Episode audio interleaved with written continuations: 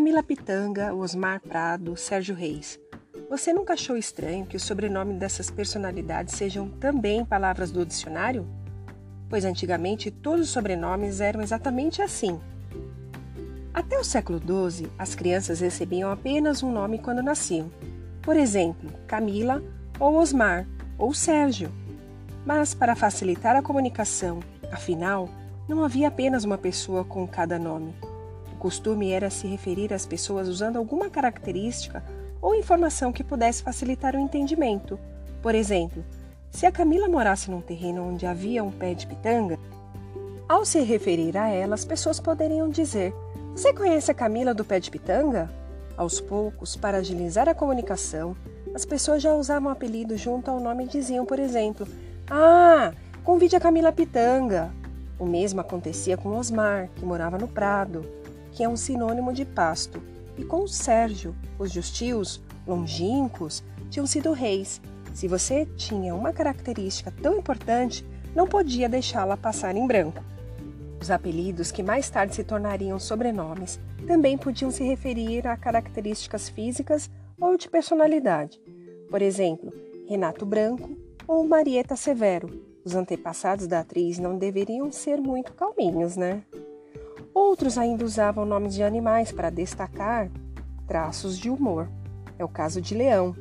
Também havia quem ficasse conhecido a maior a partir do nome dos pais. Cláudia Rodrigues era filha do Rodrigo e Manuel Fernandes era filho do Fernando.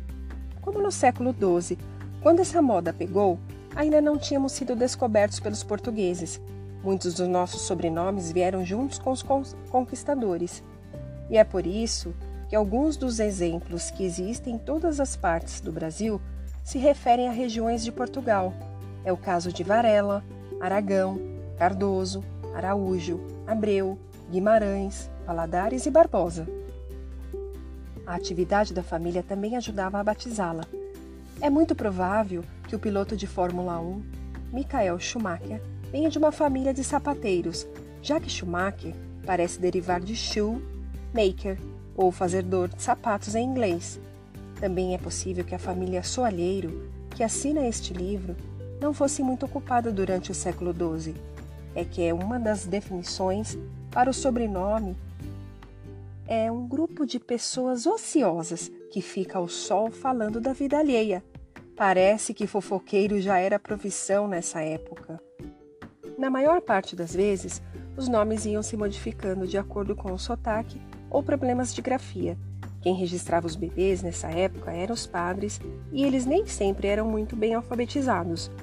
O cientista político brasileiro Bolivar Lamonier escreveu um livro para tentar descobrir de onde vem o sobrenome de sua família e acabou encontrando quatro hipóteses possíveis na grafia antiga das palavras francesas: moleiro, molinier, moeda, monier, esmola, almonier e limoeiro, limonier.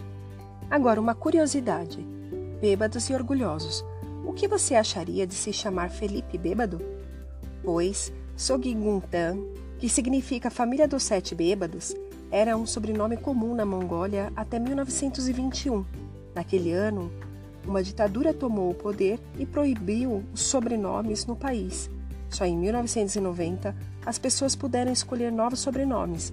O mais comum hoje é Borjigin, ou Mestre do Lobo Azul, nome do clã de gênios do Gengis Khan, um herói nacional.